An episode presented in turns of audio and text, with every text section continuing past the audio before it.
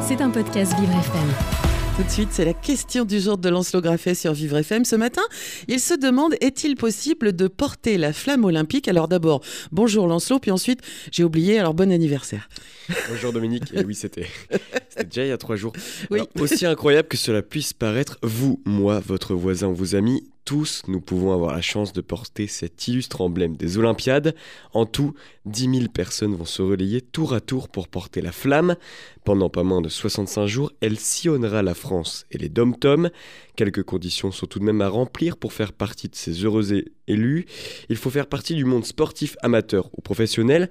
Pour le porte-parole de Paris 2024, Michael Aloiseau, l'enjeu est de valoriser ceux qui font le sport, ceux qui s'engagent et ceux qui incarnent l'excellence la française.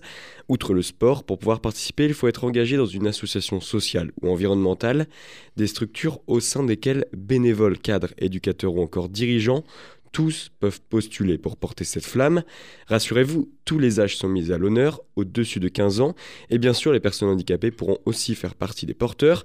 Au- autre originalité, il vous est possible, si vous le souhaitez, de parrainer une personne qui le mérite selon vous.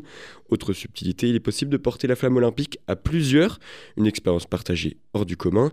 Ensuite, c'est bien sûr la chance qui désignera tout le monde, un tirage au sort qui sera tout de même orchestré de telle sorte qu'il y ait une parité d'hommes et de femmes porteurs. Pour tenter votre chance, rendez-vous sur les sites des principaux sponsors que sont par exemple Coca-Cola ou la Caisse d'épargne. On croise les doigts pour vous. Eh ben, vous avez envie, euh, Lancelot, vous? Franchement, moi je voudrais bien, Eh sur ben, allez-y. quelques mètres comme ça. Eh ben, allez-y. C'était un podcast Vivre FM. Si vous avez apprécié ce programme, n'hésitez pas à vous abonner.